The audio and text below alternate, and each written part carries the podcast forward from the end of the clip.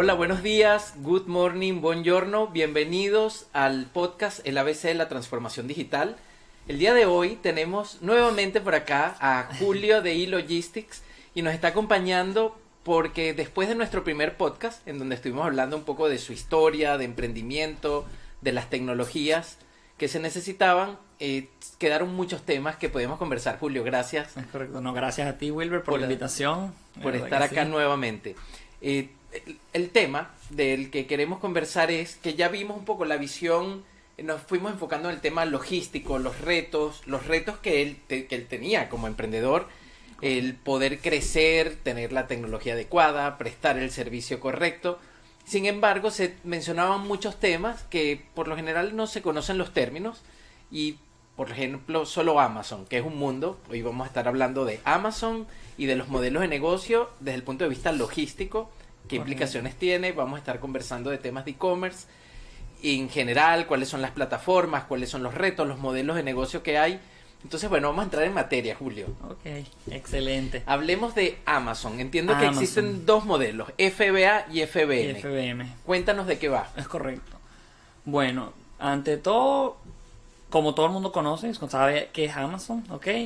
Amazon tiene dos modelos, que el primer modelo es el principal, que es Fulfillment by Amazon, ¿ok? Que son las iniciales FBA, ¿ok? Ese modelo se basa en que cualquier persona está, ok, registradamente legal, puede vender en la plataforma de Amazon, ok, eso quiere decir que tiene acceso a todo el público que Amazon tiene diariamente, ok, para hacer cualquier tipo de compra. El modelo de Amazon necesita... Eh, no, disculpe. No, no, no, no, sorry, sorry, sorry. ¿Qué pasó? Mira, no, mira, no te preocupes.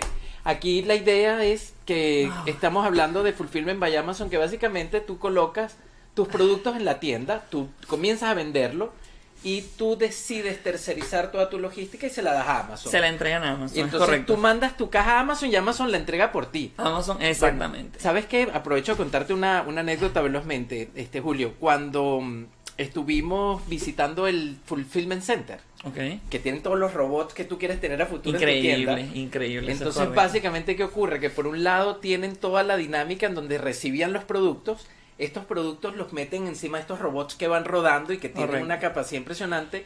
Tienen a la gente que, dependiendo de los envíos, los va sacando de unos mini almacencitos que están en los robots.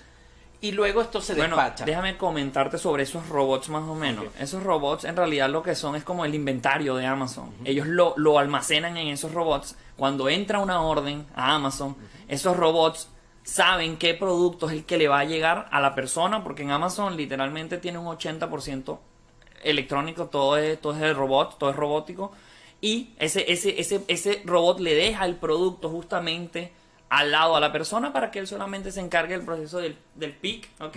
Verifica la orden que le ha entrado a, a ellos. Ah, mira, recibimos un pantalón, una camisa, ellos lo ponen en una cesta, ellos dirigen esa cesta robóticamente a otro lugar donde va a ser empacado por robots, ¿ok? Porque todo en Amazon todo es robots. Pero digamos que eso que está ocurriendo es lo que hace Amazon por ti. Eso es justamente ese fulfillment. El fulfillment by Amazon. Ellos recibieron las cajas que tú recibieron quieres tu mercancía. Ellos, las organizan. Te la almacenan, correcto, te la organizan y luego cada vez que una persona en todo nivel mundial compre en Amazon, ellos le dan clic a esa compra, puede que sea tuyo o puede que sea de otra persona, ¿ok? Porque es que hay que saber un poco más cómo funciona el buy box. Es, en Amazon se, posiciona, se, se pelean los listings, ¿ok? Quién está arriba, quién tiene mejor precio, quién tiene mejor review. Esos son los que posicionan en la parte de arriba, son los primeros que le compran a esos productos. Ahorita vamos a ir para allá porque eso de alguna forma tiene más que ver con el mercado y todo, pero yo lo que quiero que ahorita nos concentremos en la parte logística. Un cliente tuyo que ofrece un, un outsourcing logístico decide poner su producto en la tienda. Okay. Y se supone, estamos diciendo que Amazon recibe su producto y lo está enviando porque lo vendió. Pero para que ese producto lo reciba Amazon, ¿qué tiene que ocurrir? O sea, ¿cómo, ¿cuáles son las características para que Amazon lo reciba? ¿Y qué tipo de cosas tiene que la gente considerar para que... Antes de enviar sus productos hacia Amazon. Claro, es el modelo 1. Amazon te ofrece el outsourcing. Yo le mando mi caja como yo quiero. ¿Eso es así? No, ahí viene, ahí viene ah, la parte, ¿ok? Amazon requiere, ok, Amazon eh, para enviar esos productos hacia sus almacenes requieren una preparación, ok. Les voy a comentar cómo más o menos funciona. primero, el, eh, uno de los modelos de Amazon, porque es que Amazon maneja muchos modelos, puede ser un private label, puede ser online arbitrage, puede ser retail arbitrage o wholesale, ¿ok? Vamos a hablar los online arbitrage, ¿ok? Muchos de, de los clientes que yo manejo ha- hacen ese modelo. ¿Cómo funciona? El cliente, vamos a llamarlo así, compra en cualquier retailer a, a un precio un precio bajo, ¿ok? Y lo pone en un precio más alto en Amazon. Nosotros recibimos esa mercancía diariamente en nuestro almacén. ¿Qué tipo de mercancía, Julio? Cualquier tipo de mercancía, ¿ok? Estaríamos hablando desde pantalones, zapatos, eh, carteras, make-up, o sea, labiales, cualquier tipo de Teléfonos, cualquier cosa. teléfono. Nosotros recibimos esa mercancía en nuestro almacén y nos encargamos de hacerle, eh, poner el producto lo más virgen posible. ¿A qué me refiero virgen? ¿Ok? Nosotros tenemos que remover el precio del producto, nosotros tenemos que quitarle cualquier etiqueta que te diga el suplidor, ¿ok? Puede ser Walmart, Target, cualquier supplier, ¿ok? Además, Amazon requiere algunos productos ponerle de- poner dentro de un polybag. Un polybag es- son unas bolsas transparentes que tienen eh, antiasfixia, ¿ok? Para los niños que tengan cuidado. Eh, Amazon también exige que todos los productos que sean como grocery, ¿ok? Que le pongan fecha de expiración, debido a que, bueno, no puedes Claro. mandar un producto con fecha de expiración en menos de seis meses. Tiene que ser mayor a los seis meses, ¿ok? Nosotros, después de que hacemos toda esa preparación, ¿ok? Amazon genera un label que se llama ASIN, que es la identificación de ese producto en específico, ¿ok? Y tú se la pegas. Es, ese label nosotros lo hacemos, ¿ok? Ok. Ah, ¿por, qué, por qué Amazon lo llama diferente? ¿Por qué necesita esa, eh, esa especificación de producto? Bueno, como sabemos, Amazon es una compañía gigante, tiene muchísimos almacenes, necesita un orden de inventario, ¿correcto? Con ese ASIN que nosotros en nuestro almacén hacemos el labeling, como se llama, por cada uno de los productos, ¿ok? Cuando ya se hace esa parte del labeling, Amazon te notifica, hey, usted va, ustedes tienen que mandar ciertos productos hasta ese almacén, ciertos productos hasta este almacén. Amazon, como digo, ellos trabajan on demand. Ellos van a mandar tus productos a donde ellos más les convenga, es decir, donde más esté vendiendo ese producto. Luego que ya ese producto tenga su label, su respectivo label, se ingresan en una caja. Esa caja no puede, eso es importante, no puede pasarte más de 50 libras, no puede pasarte de tamaño de más de 25 inches, ¿ok? De 25 por 25 por 25, ¿ok? Ok. El alto, la altura y el ancho de, de la caja para poder ellos recibir esa mercancía. Cuando ya todo está en esa caja, nosotros pegamos el label de UPS la mayoría se va por UPS, vuelvo y caigo a, los- a los modelos de negocio. Si tú estás trabajando wholesale, los wholesales el 98% trabajan con LTL. Es decir, los camiones de Amazon grandes que ustedes ven por la calle, que dicen Amazon por todos lados, ellos son los que retiran esa mercancía para llevarla a sus almacenes. Julio, te quiero detener un segundito porque comentaste un montón de servicios que muchas veces si tú decides irte directamente a Amazon y no tienes a un aliado como tú que está haciendo este trabajo, todo lo que tú estás contando yo creo que es importantísimo que la gente sepa que tiene que no identificar su proveedor porque al final ese es tu secreto. De ahí viene tu producto. Eso es y si no, entonces Sí, al en, verdad, final...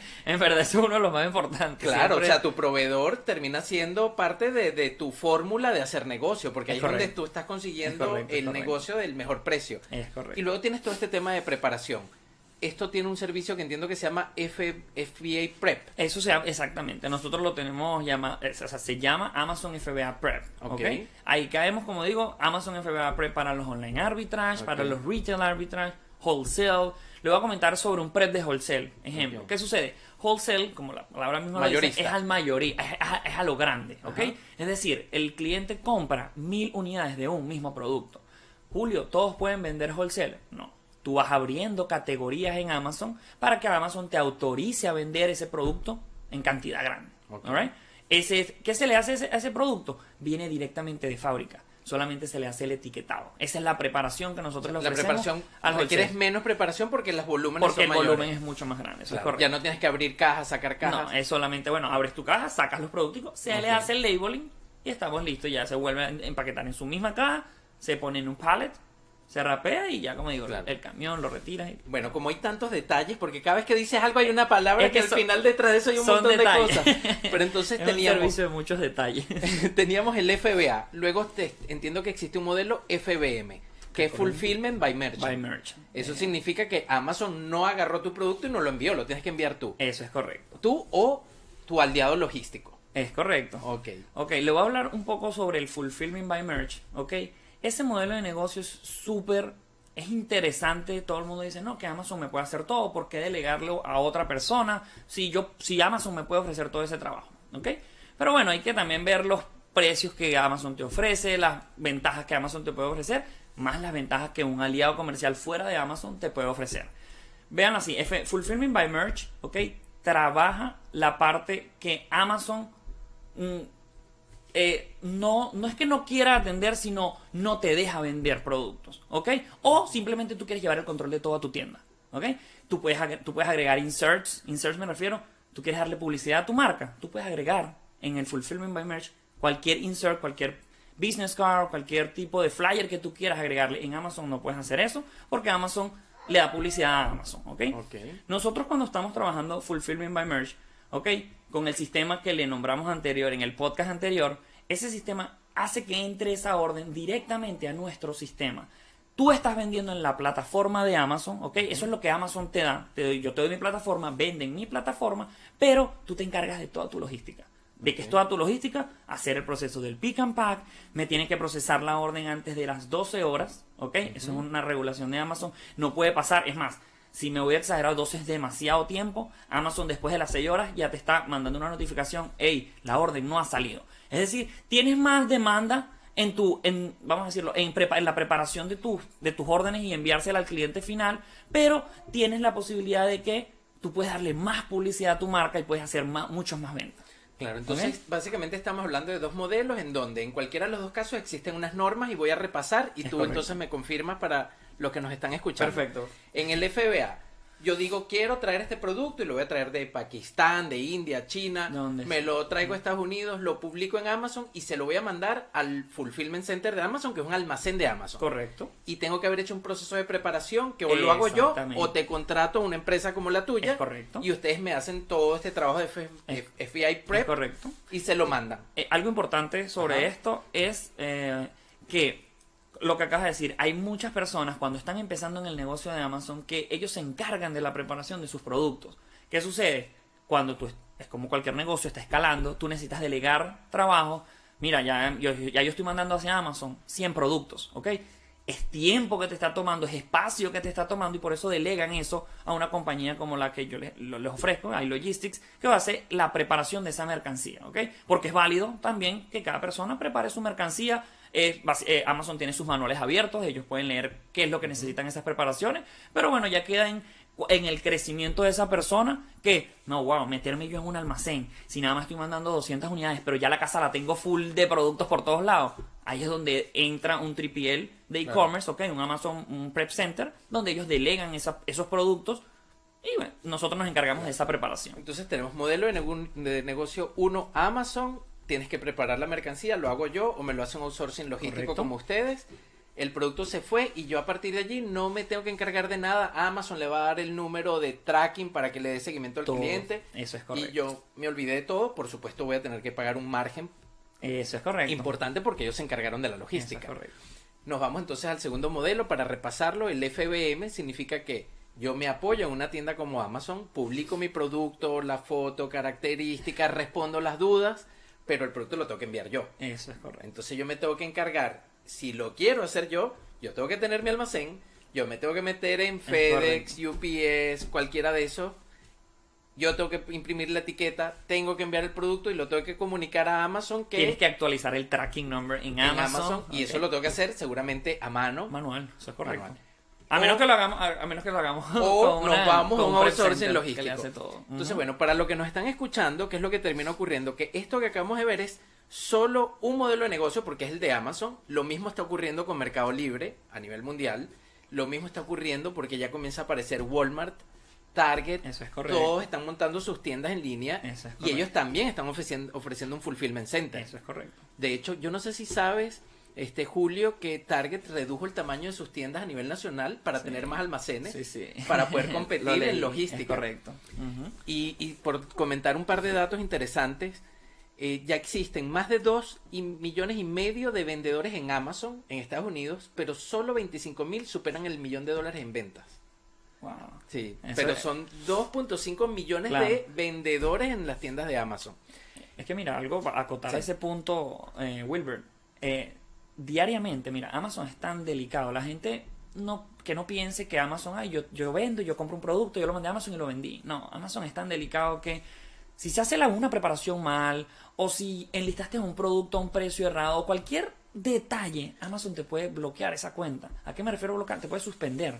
Suspender es que te puedes quedar sin ese inventario que ya mandaste, tienes que abrir casos para que te regresen ese inventario, tienes que, o sea, es un proceso súper tedioso, ¿ok?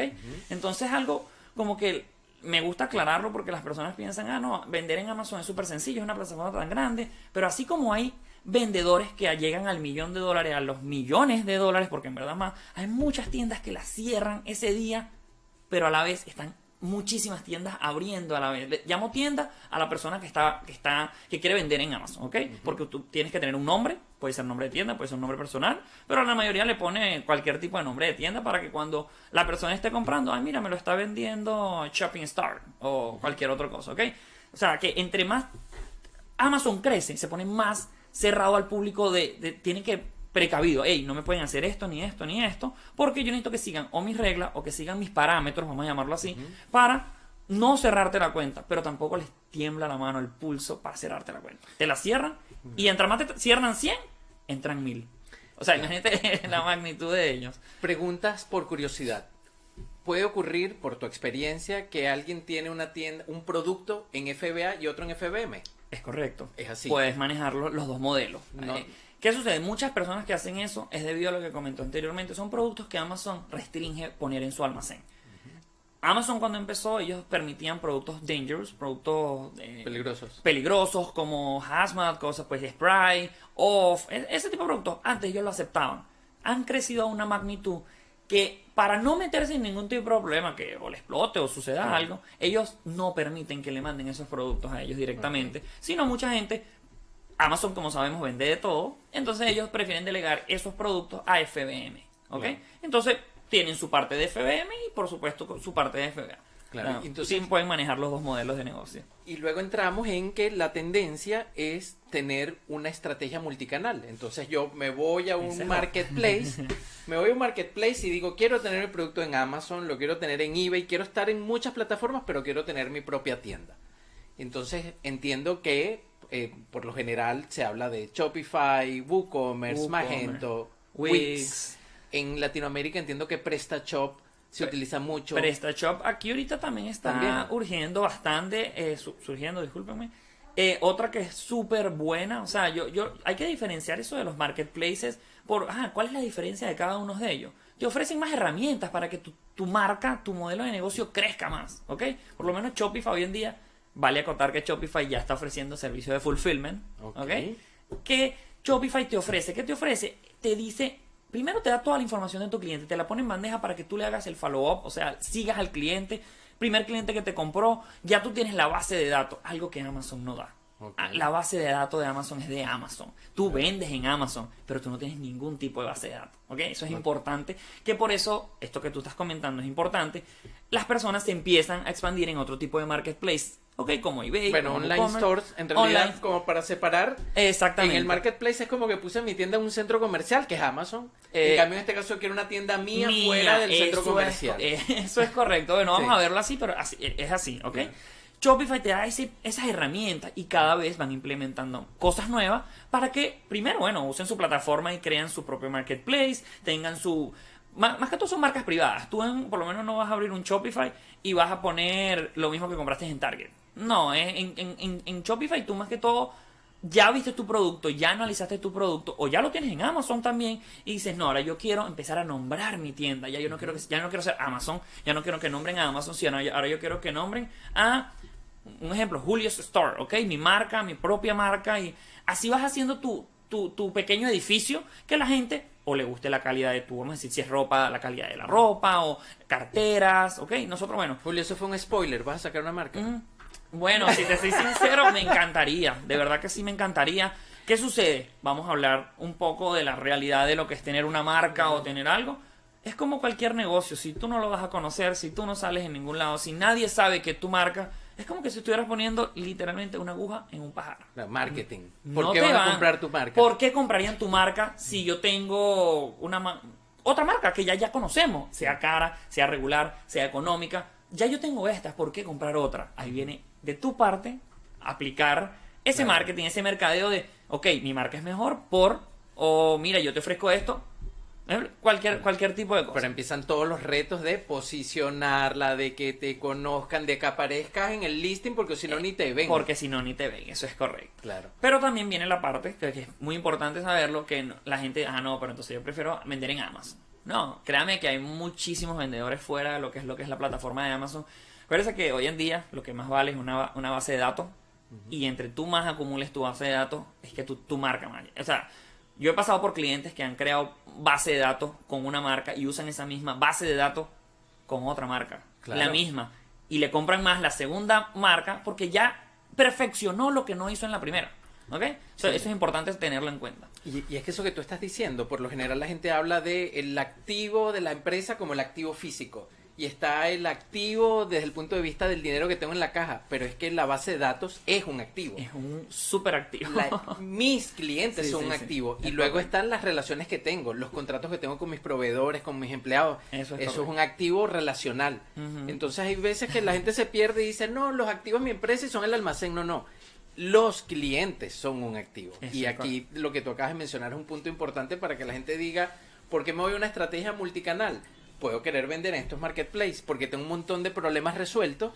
En el otro yo voy a tener que hacerme cargo de muchas más cosas, pero es mi marca y la marca tiene un valor. Eso es correcto. Sí, imagínense que hubo una época en que las grandes empresas, Procter Gamble, y eso fue famoso, decidió hacer outsourcing de todo. Y ellos se quedaron solos Mm. casi que con el manejo de la marca.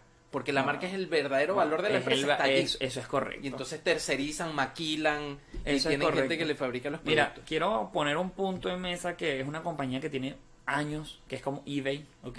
Todos la deben de conocer, eBay, que ¿por qué se preguntarán por qué eBay no creció tanto como Amazon? ¿Por qué eBay es, es más pequeña? No todo el mundo vende en eBay.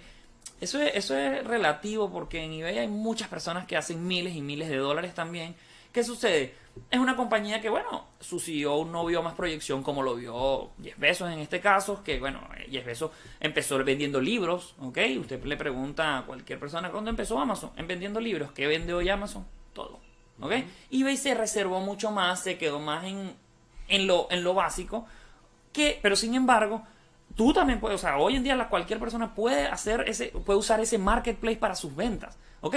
Y no, bueno, eBay tiene una tendencia de que vende muchas cosas usadas, pero no, no es así, tú puedes vender tu producto nuevo, tú puedes, o sea, tiene, yo siempre lo veo como, es otro canal de ventas para promocionar tu producto, para, para vender más, ¿ok? Claro. Es igual como, mira, yo hablo con tantas personas de que tienen tiendas físicas y no conocen o no tienen noción o no se quieren meter en el internet, porque no es que el internet, los retornos, no, es que yo no voy a mandar algo para que me lo retorne, no, que yo digo, véanlo a como es canales de venta lo que ustedes tienen, ¿ok? O sea, es, una puerta más que la gente te va a llegar a, mira, hoy en día mucha gente no sale a un mall, hoy en día la gente no sale a caminar, ay, mira, me gustó esa tienda, sino está en su casa, ay, me gustó, me la probé y ahí viene, bueno, la calidad del producto que ustedes manejen. No piensen que el producto es ahí. Eso, eso es lo principal, ¿no? que le cae del cielo, no. Tienen que encontrar un buen producto que sea de calidad y ahí créanme que eso, esas marcas que ustedes hoy en día ven grandes, hay muchas marcas que son, vamos a llamarlas pequeñas empresas, que producen millones de dólares, millones de dólares.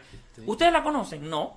Pero hay muchos en el mercado que la publicidad le llega a esta persona. O sea, yo, yo manejo en verdad, me sorprende clientes que yo a veces comento, ¿tú conoces esta marca?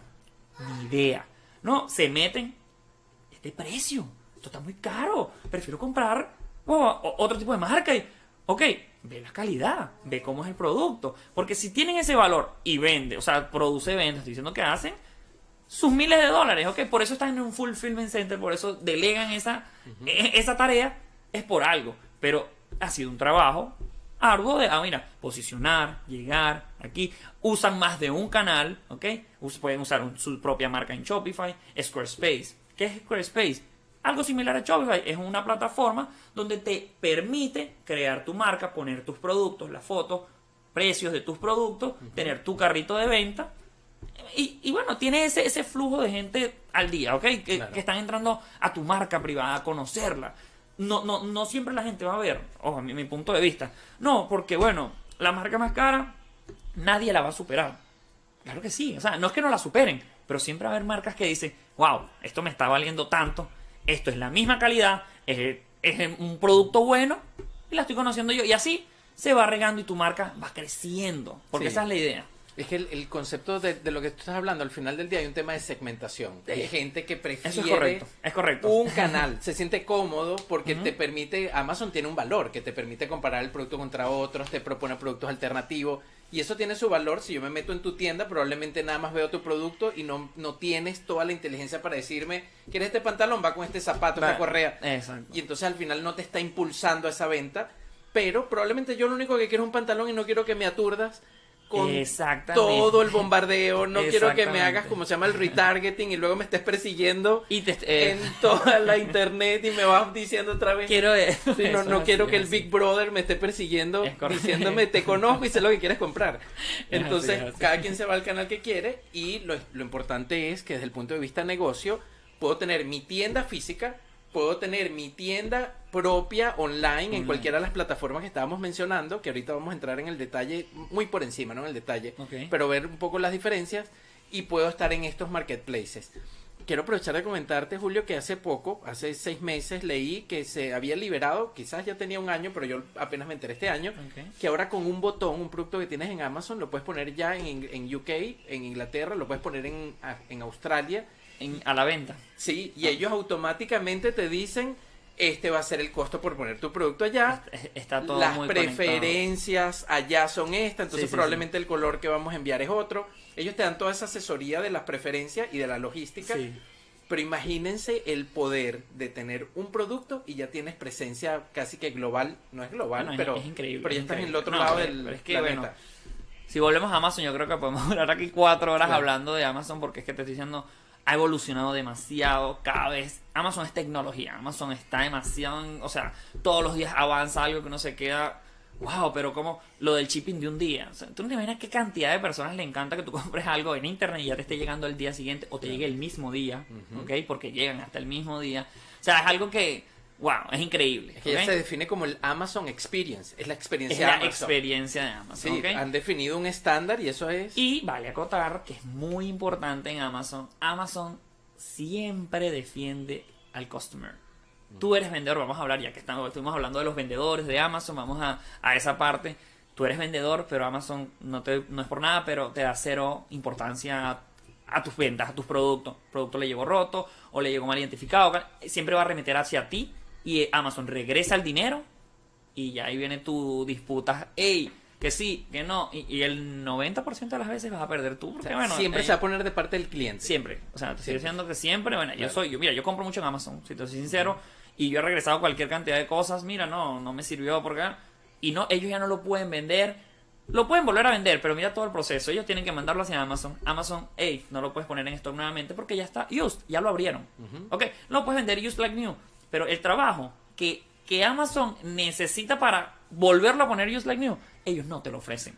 Sí, tienes que sacarlo, Claro. tienes que sacarlo de su Claro. almacén. Hace, ahora ve cuánto te está costando el producto. Claro. A, ti como vendedor, ay, yo estoy vendiendo mi producto en, en 10 dólares y me estoy ganando 2 dólares. Haciendo todo ese trabajo, te vas a pérdida en tu producto.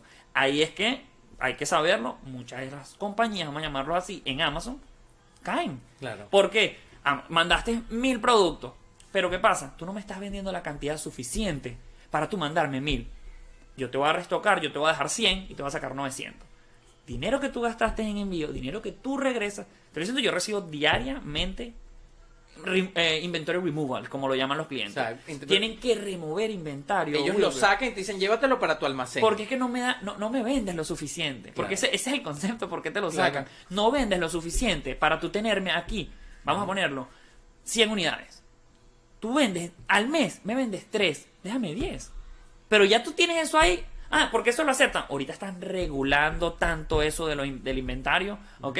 El que lo vea y sepa sobre Amazon, o lea sobre Amazon, se va a decir, tiene razón, porque diariamente, Wilber, no te imaginas, personas, necesito que me reciban 10 paletas desde Amazon. Necesito retirar mi inventario, porque uno, tengo que cambiar el acing. ¿Por qué cambiarían el acing? Porque Amazon les tumbó el listing, tienen que crear un listing nuevo. No puede ser con el mismo número de parte, tienen que cambiárselo. Puede ser una razón. Segundo, no vende lo suficiente, no, no eres tan Si tu producto no es sexy, no rota, estás ocupando un espacio, espacio de un producto que no se mueve, yo prefiero poner otra cosa que se va a mover, que voy a vender. ahí viene la parte- Llévate tu producto de Es regreso. correcto. ¿Y a dónde lo metes? ¿En tu En- almacén en- o en, un un aliado? 3PL o, te lo llevas a tu casa también. No, no, de donde claro. quieras. O un aliado logístico que te lo recibe y que te lo comienza a despachar poco a poco. Eso es algo importante que las personas tienen que tener en cuenta. No, Claro. no hay, vendí en Amazon y yo me compré mil productos en China porque yo tengo la capital. En Amazon no es tanto la capital, es primero llegar al producto. Sí, que- si tienes ese capital de trabajo, sí, seguramente capaz que si no haces un estudio de mercado, igual te lo vas a terminar consumiendo.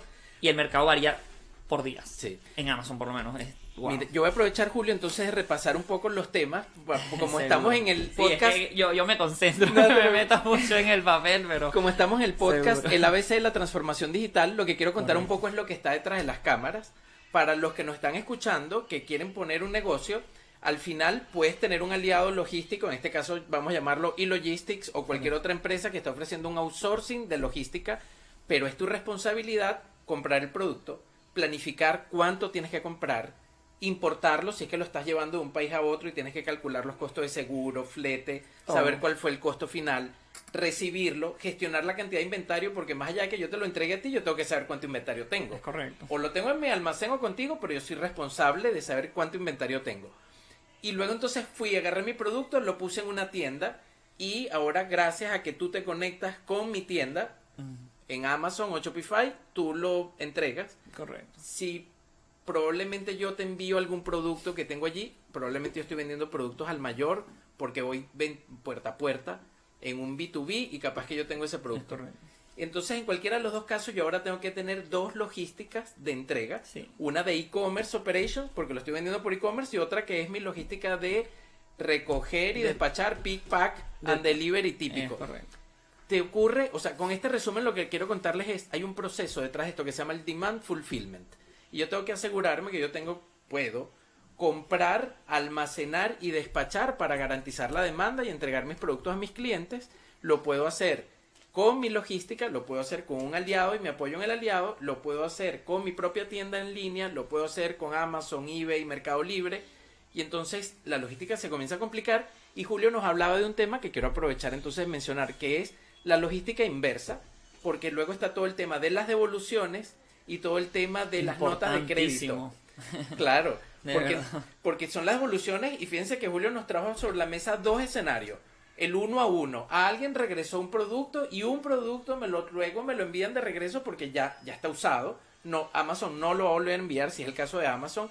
O si yo puse mi tienda y puse cuál es la dirección y que yo voy a cubrir el costo de que me envíen ese producto de regreso, lo tengo que recibir y lo tengo que o reemplazar o tengo que dar el dinero correcto. pero Julio nos planteaba otro escenario. Todos tus productos no están rotando lo suficiente, van de regreso, que es lo que llamaste inventory removal, y es llévate tu inventario para tu almacén porque no rota lo suficiente, y entonces ahora hay que ir a buscarlo y otra vez un costo de logística porque hay que enviar un camión lo, claro. a buscar todos esos pallets es- para traérmelo. Y luego hay un trabajo de reetiquetado, porque si el día de mañana ese producto ya Amazon lo, lo apagó en la tienda, Lo apagas, literal. lo apagó, pum, lo ese producto ya no está aquí, ya no puede tener el mismo código, porque para Amazon es su código, entonces ahora hay que reetiquetarlo. Eso es correcto. Si es nuestro producto, no lo tendríamos que reetiquetar. Entonces acabamos de ver toda la cadena logística que está detrás de lo que nos acabas de contar. Pero bueno, vamos, ahí lo dijiste como el drama, que to- no, es, no, es, no, es- no es negativo en todo eso. Es fuerte, es fuerte. O sea, no, es que porque la gente va a decir, wow, pero hacer todo eso, Eso es solo para vender un producto, sí, entonces se van a asustar. No, entonces yo no me meto en... Mira, vean, vean, me gustaría, así, me gustaría que la gente entendiera más allá de que, bueno, es un negocio, correcto. Hasta un negocio físico también tiene esos problemas, mira, del inventario, de que llegó algo roto de China, entonces lo tienen que regresar. ¿Qué pasa? Yo veo lo que es el e-commerce hoy en día, que a pesar de que, bueno, sabemos que ha crecido bastante porque la gente está en su casa, siempre, ante todo negocio, tú tienes que hacer un, un- un plan de negocio. O sea, tienes que por- buscar un producto. Lo más recomendable, prueben el producto, textenlo, mándenlo a su casa si sea un- una, una muestra, pruébenlo si es algo de niños, que un niño lo use y lo golpee, para luego hacerlo su marca. Sí, como le digo, es depende de toda la intención que quiera la, la persona, ¿ok? Con ese proyecto, vamos a llamarlo un proyecto porque es eso, tú, es como un baby, tú lo nace, te lo, man- lo mandaste de sampler, hay, hay suplidores en China que te dan los, los, los, los- los- samplers, eh, Sí, las muestras. las muestras, discúlpame, eh, por gratis. Juega con eso para que después no venga todo ese trayecto, porque ojo, no todo funciona así. Hay personas que mandan un producto y ese producto es un éxito, éxito y boom, y tienen que traerse un contenedor, ¿ok? O sea, yo tengo eh, clientes que venden contenedores en Amazon, tanto. Imagínense un contenedor, a lo mínimo estaríamos hablando de por lo menos 30 mil dólares. ¿Cuánto no le saca ese contenedor para mandarte un contenedor al mes? El producto es bueno, pero eso fue de un año, de un, de un mes o de dos. No, han texteado el producto, han, han jugado con eso, es un juego. Claro. Compraron. Buen review, dejó. Este lo compraron. No les sirvió porque ellos querían seis cucharillas, un ejemplo, y, y llegaron tres. Entonces ya sabemos que el juego de tres no funciona. Vamos a probarlo con seis. Vemos que el de seis está rota. Es un juego, o sea, tú tienes que ir eh, jugando con tu producto, con cualquier tipo de producto, con cucharillas, franela, o sea, cualquiera, o sea, que no venden en Amazon, venden de todo, correcto. Entonces, Claro. es un juego de estrategias, ¿ok? De verdad que, e igual que en otra plataforma fuera de lo que es Amazon, es un juego de, de mercadeo, cómo promocionarlo, cómo llegarle. Hay compañías que te ayudan a eso. Hay Claro. compañías que te elevan tu producto, pero no, no solo el elevar tu producto, lo más importante es la calidad de producto que tú tengas. Porque tú puedes vender mil órdenes al día, pero te van a regresar 990. Tu producto es malo. Vendiste, o sea, Claro. no, no mal, o sea, o mala calidad, o llegó roto, o cualquier cosa. Pero definitivamente Entonces, no te va a ir bien. no te va a ir bien. Sí. Entonces, no le eches la culpa. No, que yo tengo un producto. No, mira, vendiste mil. Te posicionaron tu producto, pero, pero No, y- then, y me la calidad es importante. Súper importante cuando dices, oye Wilber, no vayas a asustar a la gente. No, realmente yo lo único que quiero es, no quiero que piensen que estamos sobrecomplicando la cosa. Si yo voy a comenzar y quiero traerme un pallet y lo quiero poner en Amazon, todo lo que yo acabo de contar es mucho más sencillo. Puse la orden de compra, llegó el pallet, lo puse en mi outsourcing logístico, lo mandé a mi almacén o a logístico, lo mandé a cualquier otro almacén y comencé a vender y comencé a probar.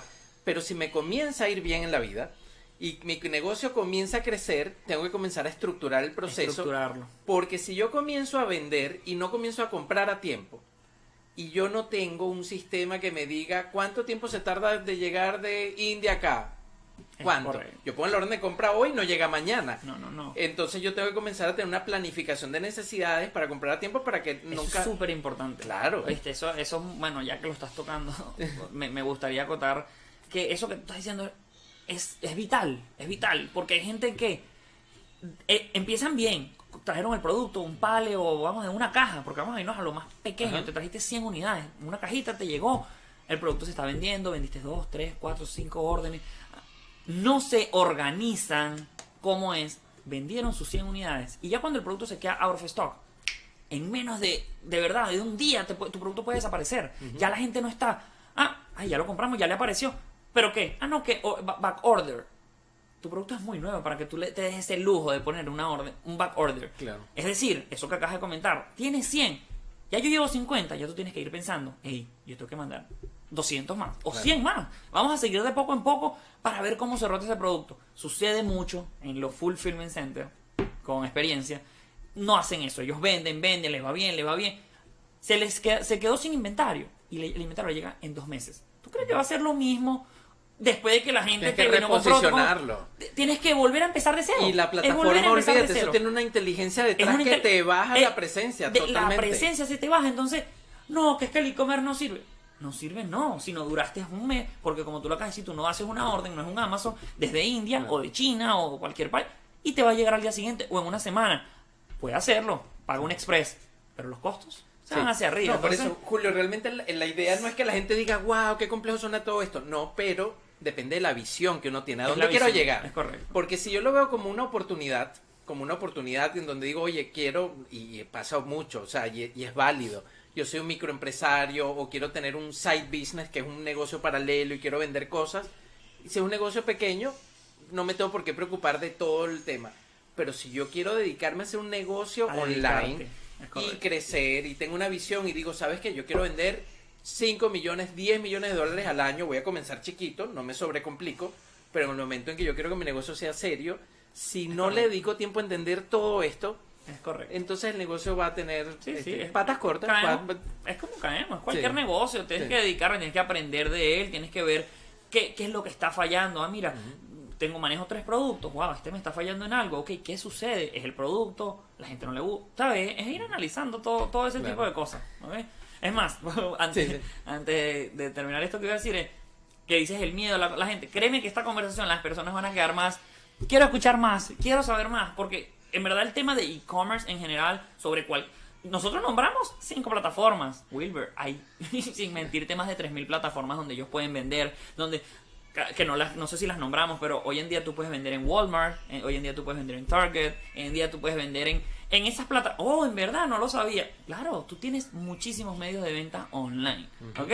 Así que créeme que la gente le, le interesa es escuchar más, en- entender un poco más cómo, así sea cómo empezar desde cero, desde traerse un producto o comprarlo aquí mismo, porque hay mucha gente que empieza aquí, es probar los productos, es ver cómo te va, ¿ok? Así, así empiezan todo, cualquier tipo de negocio retail que quieren vender un producto, lo meten en un lugar, ah, mira, me funcionó, no me funcionó. Es, es un riesgo, ¿ok? Pero como yo lo digo, el que no arriesga, no gana. Claro. Sí, bueno, oye Julio, de verdad que muchísimas gracias por toda No. la información que nos compartiste, Gracias sobre todo porque muchas veces este, los que, o sea, en mi caso yo toda la información que manejo es porque nosotros hacemos tecnología para soportar esto. Pero una cosa es la experiencia del que maneja la tecnología, una experiencia es Claro. el que lleva la logística y otro el que está vendiendo el producto. Totalmente Y- diferente. Y son tres ópticas distintas. Son tres ópticas distintas. uno tiene que enfocarse en ver cómo posiciono, cómo descubro si el producto es bueno, cómo testeo. Es correcto. En tu caso esto, cómo hago para que el producto llegue a tiempo y todo lo que está detrás para que no me regresen el producto, Correcto, lo tengo que ir a buscar. Y nosotros que estamos preocupados de que ustedes dos, el cliente y el que ofrece la logística, tenga una tecnología para que se conecte.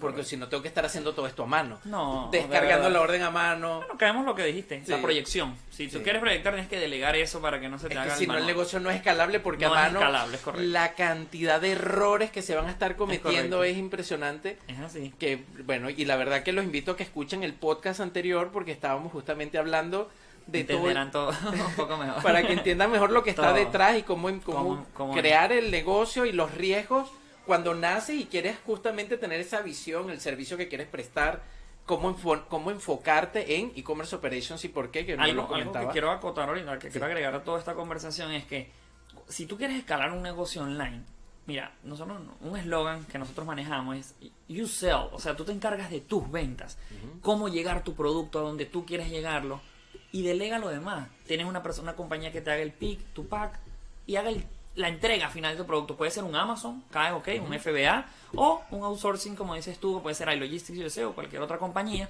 ok. Pero si tú quieres crecer en el negocio online, enfócate en lo principal, que es el producto, encontrar ese, ese producto, Producto esa- estrella y ese target es tu target, ¿ok? No es que sea uno, no, y tiene que ser uno, no. O sea, hay personas que venden 10.000 productos, 10 productos. Hay personas que venden uno y es el producto estrella. Pero enfóquense en el producto y siempre tengan en mente en delegar esas otras tareas. ¿Para qué? Para escalar, si quieren. Sí, para poner foco. Para poner si el no- foco, así sí, mismo es. Como, como es el, el, el dicho zapatero a su zapato. O sea, eh, así mi- es correcto. Sí. Es Zapatero a su zapato. Si yo soy bueno vendiendo, ¿para qué me voy a complicar la vida con la logística? Esa, exactamente. Entonces- Porque toma el tiempo, hiciste algo mal y el producto puede ser estrella. Y mandaste una orden a donde no era. O mandaste la orden equivocada. O pusiste un color cualquier. Ya tu producto de estar aquí vas a hacer así. Es un producto que están conociendo, no te puedes dar ese lujo. Oye, ya, ya estábamos cerrando el programa, pero es que tú acabas de decir un tema que nada más que... Si por favor nos puedes mencionar algo. Tú estás utilizando el tema de los códigos de barra con un dispositivo móvil. Con- sí, es correcto. O sea, Tenemos- tú para despachar lees los códigos de barra. Es correcto. ¿Qué sucede? Y ojo, el dispositivo móvil, como tú lo estás llamando, eh, apenas se le traquea el código de barra, automáticamente le hace descuento de inventario desde la tienda. Es decir, que él tiene 10 productos en su Shopify, ¿ok?